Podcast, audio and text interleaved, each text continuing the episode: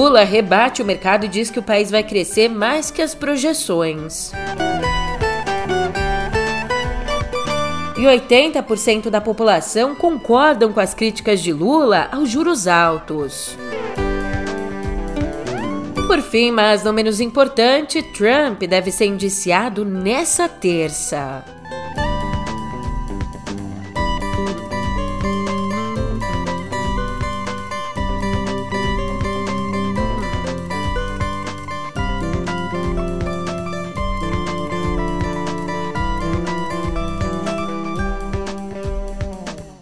Um ótimo dia, uma ótima tarde, uma ótima noite para você. Eu sou a Julia Keck e vem cá. Como é que você tá, hein? Eu voltei dia 4 do 4. E você sabe quem é que também tá de volta? O Lula. Ele que ficou um tempinho afastado por conta da saúde, mas voltou e voltou daquele jeito. E é isso que eu te conto agora no pé do ouvido.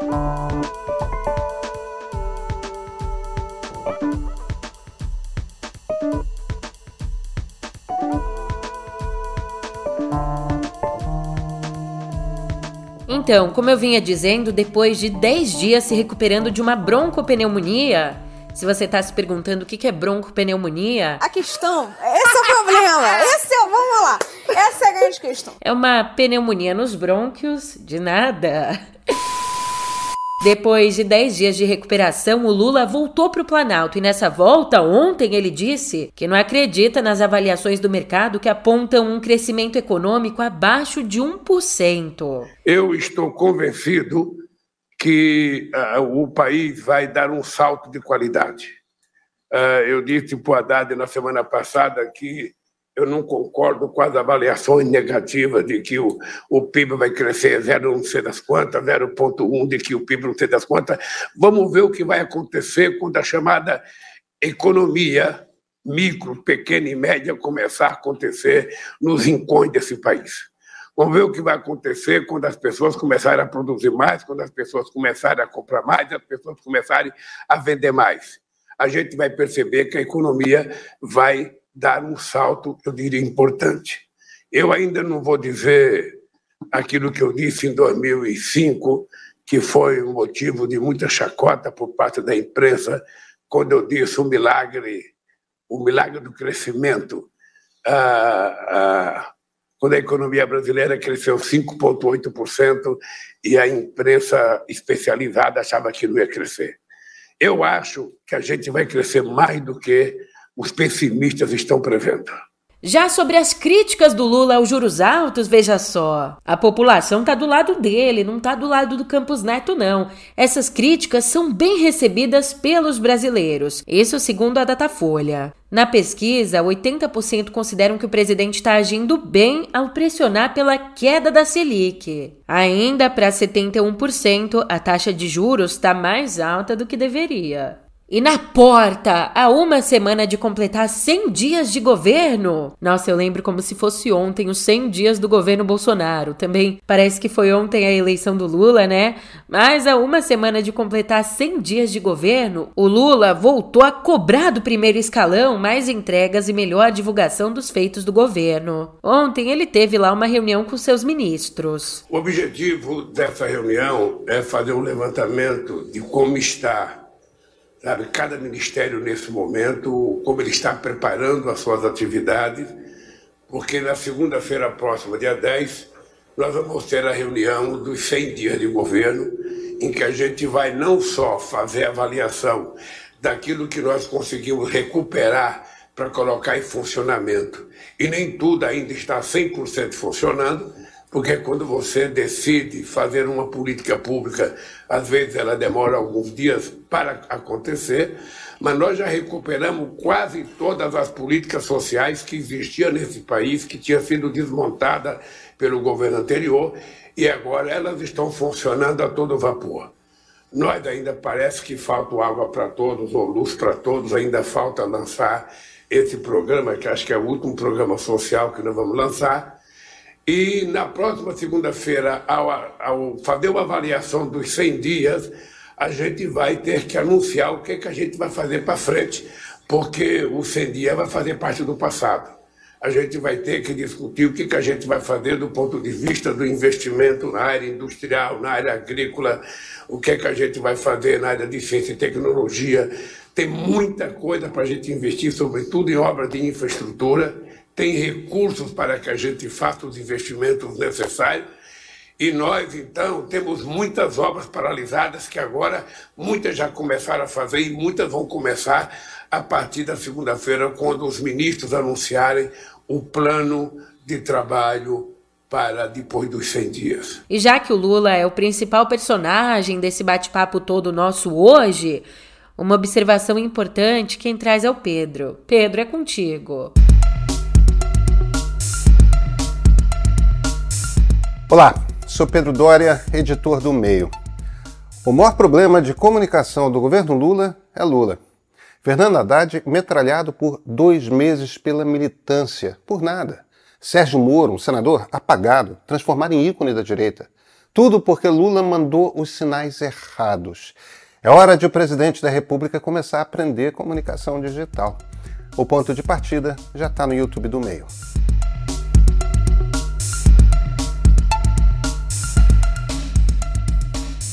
Voltando ao noticiário agora, ontem o ministro da Fazenda, Fernando Haddad, disse em entrevista ao Estúdio I da Globo News, ele disse que não é preciso aumentar impostos, mas cobrar de quem não paga. Se cuida, vem da van! Um abraço, pessoal. Obrigado!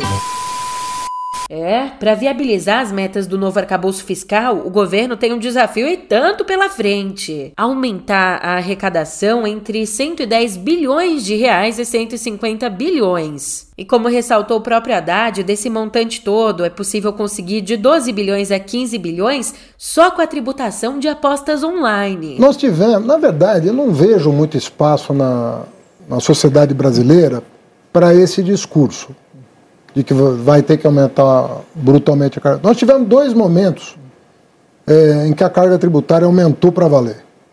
Na ditadura militar, aumentou 10% do PIB a carga tributária. Foi de 16% para 26% do PIB a carga tributária. E durante o período da estabilização do real, uhum. que aumentou mais 6%. Então foi de 16 para 26, de 26 para 32. Ninguém está pensando nisso. Não tem nem espaço para discutir politicamente isso. Corrigir distorção do sistema tributário deveria ser saudado por um liberal. Isso que eu, isso que eu acho. Um liberal deveria aplaudir acabar com o patrimonialismo. Eles não falavam lá dos campeões nacionais do BNDES? Tem os campeões nacionais do orçamento, que é muito mais grave. O BNDES é uma vírgula comparado aos campeões nacionais do orçamento. Então, um liberal, na minha opinião, devia ser aliado do governo agora. E falar, de fato tem que acabar. Aprovar a reforma tributária e acabar com os privilégios do sistema tributário com base nesse estranho bicho que ocupa a legislação que distorce a concorrência. Por que, que o, o pastor não elogia a medida que eu tomei em relação ao CARF? É o único país do mundo né, em que o processo administrativo é contra a Receita Federal. Não existe nenhum lugar do mundo que, que isso aconteça. É um escândalo. É, é da parte do TCU, tem relatório do TCI dizendo isso é fonte de corrupção. Não estou falando, estou falando de um TCU arrumado, aprumado. Agora, ministro. E aí, por que, que não tem o apoio dos liberais? Por que, que os liberais defendem o que está acontecendo no CARF, o que está acontecendo no subfaturamento de exportação. Por que, que os liberais estão defendendo o paraíso fiscal dentro e fora do Brasil? Pô, cadê, cadê essa turma para defender o que é certo? Então, ministro, nessa questão. É, sabe, eu fico um pouco indignado com isso, porque a, a vida inteira nós estamos brigando nessa... para dar transparência para as coisas. Eu concordo com Aí chega um cara disposto a comprar a briga. Que, de quem quem está falando de aumento Acho que a pergunta é mais assim, se está descartada o aumento de imposto eu... no segundo semestre. Eu estou dizendo para você o seguinte, qualquer que seja, os, qualquer que seja o uhum. parâmetro do arcabouço para o ano que vem, uhum. com entre 110 e 150 bilhões, você zera o déficit. Uhum. E eu estou dizendo que você não precisa aumentar, nem criar imposto, nem aumentar a alíquota para conseguir atingir esse objetivo. Precisa mudar o simples. Basta, basta você cobrar de quem não paga. Uhum. Pô, mas será que é tão difícil entender? Agora, se lembra da história, do impasse das MPs, daquele embate entre o Lira e o Pacheco? Nessa, quem saiu derrotado foi o Arthur Lira, o presidente da Câmara, porque abemos comissões mistas. Pois é, o Congresso prevê instalar no próximo dia 11 as comissões mistas que vão analisar quatro medidas provisórias editadas pelo presidente Lula. E como é tanta coisa, né, para você retomar essa treta toda, primeiro, o Lira tentou manter o rito usado durante a pandemia, com uma votação ali direto no plenário da Câmara, sem passar pelas comissões, o que dava a Lira um maior poder sobre a pauta e os prazos das MPs. Mas como ele não conseguiu esse monopólio, ele tentou um plano B, mudar a composição das comissões, triplicando o número de deputados de 12 para 36, mas mantendo 12 senadores. Essa outra proposta, como você pode imaginar, foi rechaçada pelo Senado. Já do lado do governo, ele queria que as comissões fossem instaladas o quanto antes, né, para analisar essas MPs logo. Queria que elas fossem instaladas ainda nessa semana,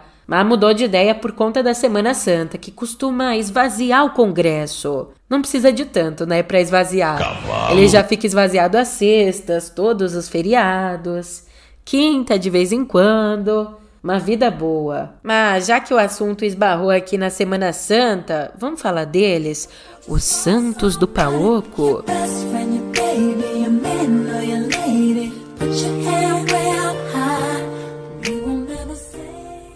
Escuta essa aqui. O então ministro da Justiça do último governo, Anderson Torres, teria ido à Bahia, às vésperas do segundo turno das eleições, orientar as polícias federal e rodoviária federal para que elas dificultassem o fluxo de eleitores na região. Região majoritariamente favorável ao hoje presidente Lula. Se acredita nisso, veio do Anderson Torres. De acordo com a Andréa Sadi, essa denúncia está sendo investigada pela Polícia Federal, que na época não seguiu a orientação. E o Torres ele segue preso e é investigado no Supremo por omissão no 8 de janeiro, quando já era secretário de Segurança do Distrito Federal. Filhotes da ditadura! Todos engordaram na ditadura! Ô oh, Santinho, um outro, o jogador de vôlei Wallace Leandro foi suspenso por 90 dias das atividades do Comitê Olímpico Brasileiro e também foi banido por um ano da seleção brasileira por conta de incitação à violência contra o presidente Lula.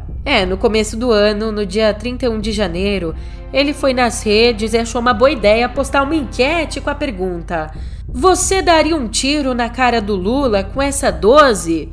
Né, no caso, ele mostrava uma escopeta. Bem, de acordo com o Conselho de Ética do Comitê Olímpico Brasileiro, o jogador praticou ato antiético de promover e incitar a violência por meio da internet e das redes sociais. Ó, oh, vale dizer que antes mesmo, o Wallace fez várias e várias publicações nas redes com armas em apoio a Bolsonaro. Banido, tá joia? Ah, o caso das joias. O braço direito do Bolsonaro, o ex-ajudante de ordens dele, o tenente-coronel Mauro Cid, ele vai dizer à Polícia Federal que foi o Bolsonaro quem ordenou, na última semana do ano passado, que ele agisse para conseguir as joias de origem saudita apreendidas pela Receita Federal. É aquele presente que foi apreendido em outubro de 2021 no aeroporto de Guarulhos.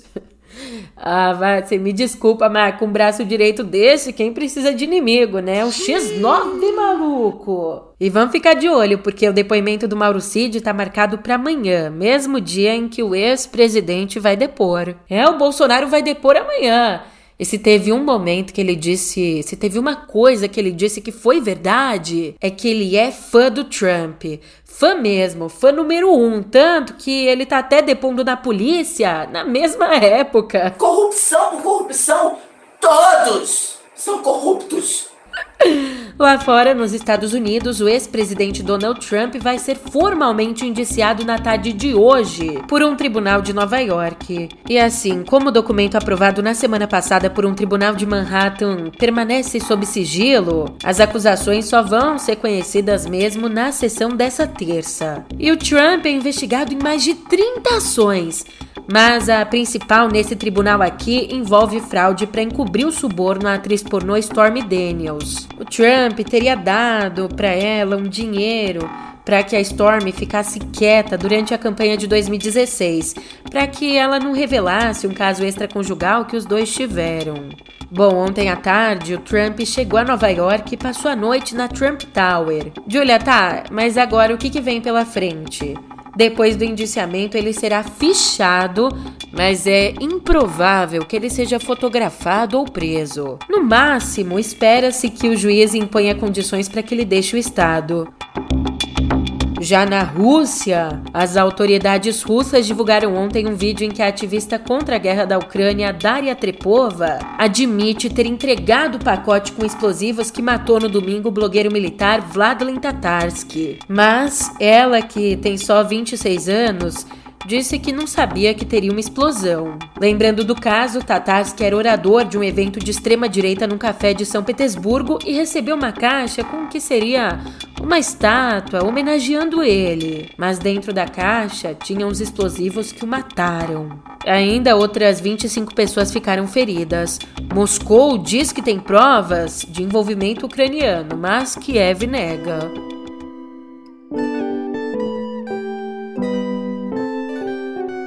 Educação. O governo vai publicar nesses próximos dias uma portaria que suspende a implementação do novo ensino médio. Ele que dá o que falar, né? Essa portaria ela também adia as mudanças no Enem, que até então estavam previstas para o ano que vem, quando a prova se adequaria à nova grade curricular. Mas assim, por enquanto, a suspensão do novo ensino médio, ela é não é permanente, né? Ela vai ser mantida até o fim da consulta pública que foi aberta pelo Ministério da Educação no mês passado. Foi aberta no mês passado, essa consulta fica aí no ar por 90 dias com possibilidade de prorrogação, mais ainda outros 30 dias para que o Ministério formule um relatório. E o governo tá numa sinuca de bico nesse debate, sendo pressionado aí por vários setores da educação. Muitos querem a revogação do novo ensino médio, Outros muitos querem sim a reforma. Só que, ó, para revogar de uma vez por todas, permanentemente, o governo não pode dar uma canetada, ele precisa do Congresso por se tratar de uma reforma estabelecida por lei. Julia, mas por que, que isso aí é tão um tema tão delicado? Deixa eu te explicar o debate aqui. O que está rolando? O novo ensino médio é um modelo de aprendizagem que já está vigente aí há dois anos. E ele traz várias mudanças para o ensino médio, tanto em escolas públicas quanto nas particulares. E entre as principais mudanças estão o aumento na carga horária, passando de 2.400 horas aula durante todo o ensino médio para 3.000 horas aula. Além disso, um outro ponto polêmico é a nova organização do currículo de ensino. É, as grades curriculares não são mais organizadas em matérias, em disciplinas, como a gente estava acostumado, né? Mas sim com o novo ensino médio, essa organização se dá por áreas de conhecimento. Então, em vez da gente ter uma aula de geografia, por exemplo, a gente tem aula de ciências humanas, que já engloba filosofia, geografia, história e sociologia. E ó, no total são quatro áreas de conhecimento: matemática e suas tecnologias, ciências humanas, linguagens e suas tecnologias e ciências da natureza. E aí, quem escolhe quais aulas vai cursar, qual área do conhecimento é o aluno, se aprofundando de acordo com a maior afinidade dele. E mais um ponto, além disso tudo, foi criado o chamado Projeto de Vida, que é uma espécie de aula que ajuda, que guia os jovens no entendimento do que, que eles querem para a vida deles. Então, basicamente, se o modelo antigo era visto mais como uma preparação para a faculdade, agora a proposta é dar uma formação mais voltada para o mercado de trabalho, já que o aluno se aprofunda no que gosta e esse novo modelo também oferece a possibilidade de formação técnica e profissional. Ah, Julia, então tudo é tão lindo. Que, que tem de errado? Por que, que tem gente que quer revogar? Pior é que existem observações sim. As principais críticas ao novo modelo dizem que desde o retorno da pandemia, o programa está sendo implementado de forma diferente, variando de estado para estado, o que pode prejudicar a formação de alguns alunos, né?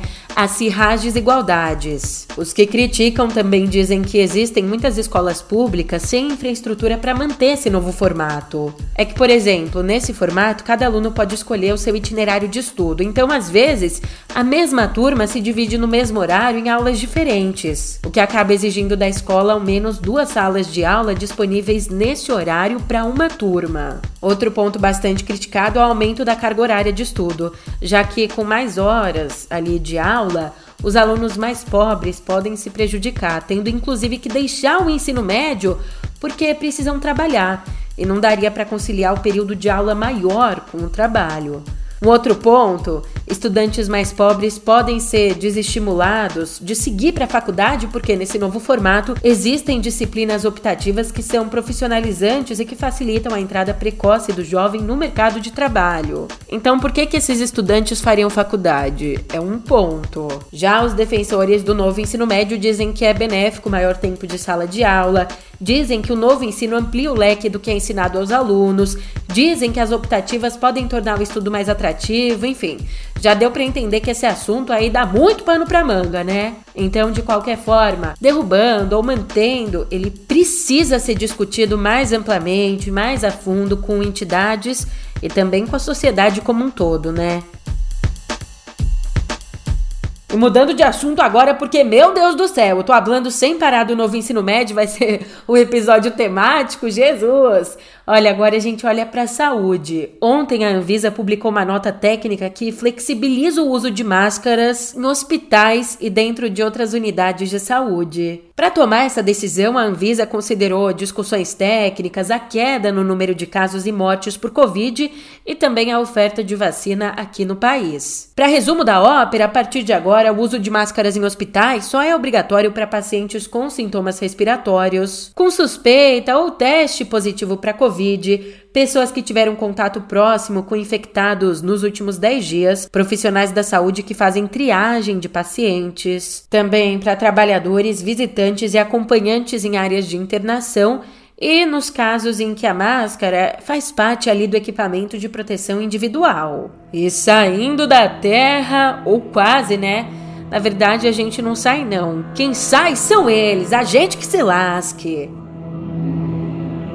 Ontem, a NASA anunciou os nomes dos astronautas que vão participar da missão Artemis 2, que vai sobrevoar a Lua no ano que vem. E uma coisa legal é que essa missão vai ter uma tripulação mais diversa. A NASA vai enviar Christina Hammock Cook, a primeira mulher também Victor Glover, o primeiro homem negro, e Jeremy Hansen, o primeiro canadense. E Al Hansen também é considerado um novato em voos espaciais. Esses três, juntos com Reed Wiseman, vão ser os primeiros astronautas a sobrevoar a Lua desde a missão Apollo, lá em 72.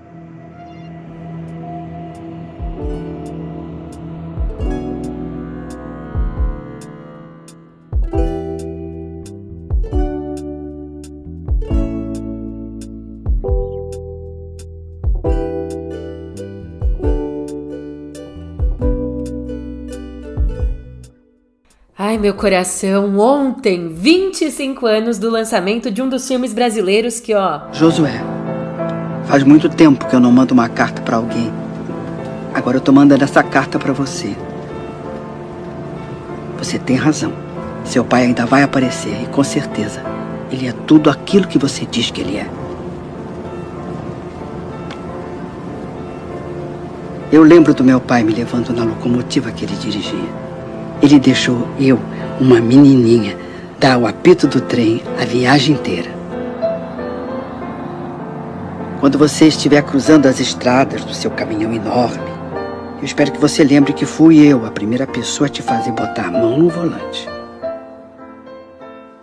Ai, deixa eu te contar, tô até arrepiada de falar. 25 anos do lançamento do Central do Brasil, de Walter Salles, um dos longas de maior sucesso aqui dentro e lá fora. Vencedor do Urso de Ouro do Festival de Berlim e do Globo de Ouro de Filme Estrangeiro, além de finalista do Oscar também em filme estrangeiro. E por encarnar a personagem Dora nesse filme, a gigantesca, estratosférica, genial Fernanda Montenegro também foi indicada ao Oscar. O que cá entre nós, né? O Oscar que devia ser dela, uma das maiores injustiças da história do Oscar. Ah, até.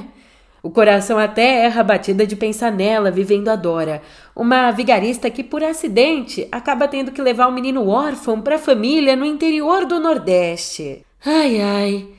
E olha que numa entrevista ao Cine Jornal do Canal Brasil, a Fernanda lembrou que a produção era modesta, mas que por acaso rompeu fronteiras. O Central é, é uma, uma, um lado para onde eu fui jogada inesperadamente uh, desde Berlim, e daí começamos, né, veio um negócio lá de Hollywood, compreende, de, de prêmios, de, enfim, como ambição de atriz, ou de ser humano, ou de cidadã, isso está nos filmes que eu fiz.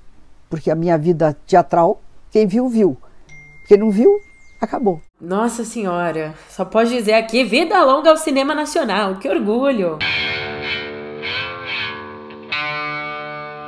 E aliás, tem atriz brasileira rompendo fronteiras, virando estrela internacional. Uh!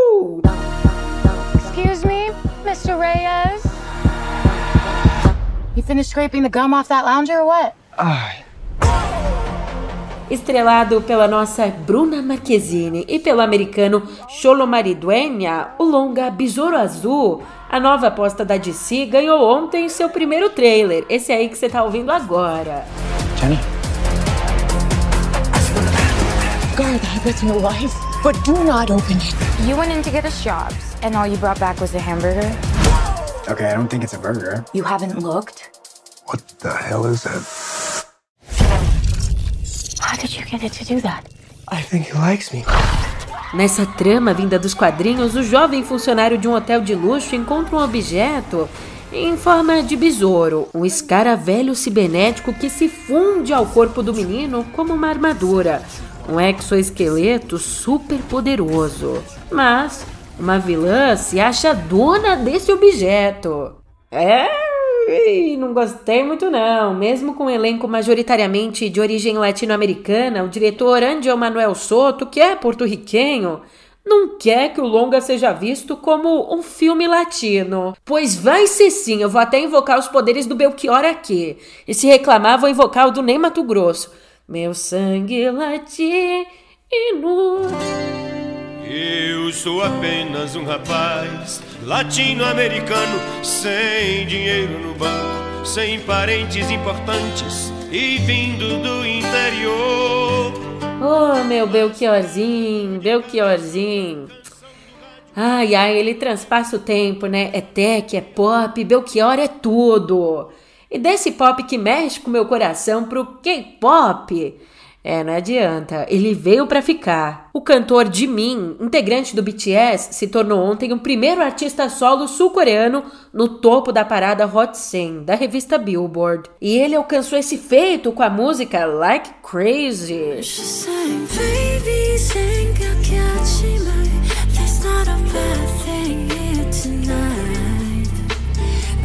Pior que essa versão da música, essa versão em inglês, é bastante nova, tá? Foi apresentada na semana passada no talk show do Jimmy Fallon. Aliás, vai achando aí.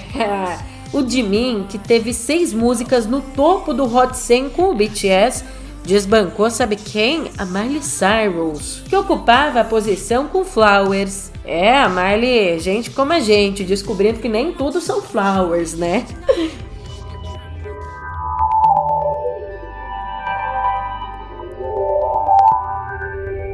Se tem Elon Musk, tem polêmica, né? Viviane, desde a minha adolescência que eu sou polêmico, apocalíptico. A última dele. Ontem, quem entrou no Twitter versão web foi surpreendido com a troca do tradicional passarinho azul como logo ali da plataforma pelo cão da criptomoeda Dogecoin. Uma criptomoeda criada a partir de um meme que tem como rosto um cachorro da raça Shiba. E o Musk disse que essa mudança aconteceu porque ele decidiu atender uma sugestão sugestão recebida em março do ano passado, quando ele sequer tinha interesse no Twitter, tá?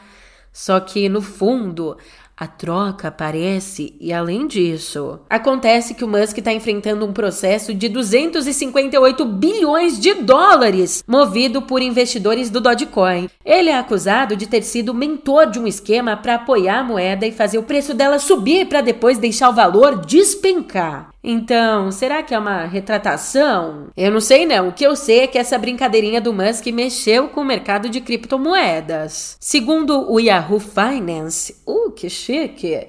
o crescimento da Dogecoin foi de quase 20% depois da atualização ali no símbolo da plataforma. Enquanto isso, aqui no Brasil, ó que complicado.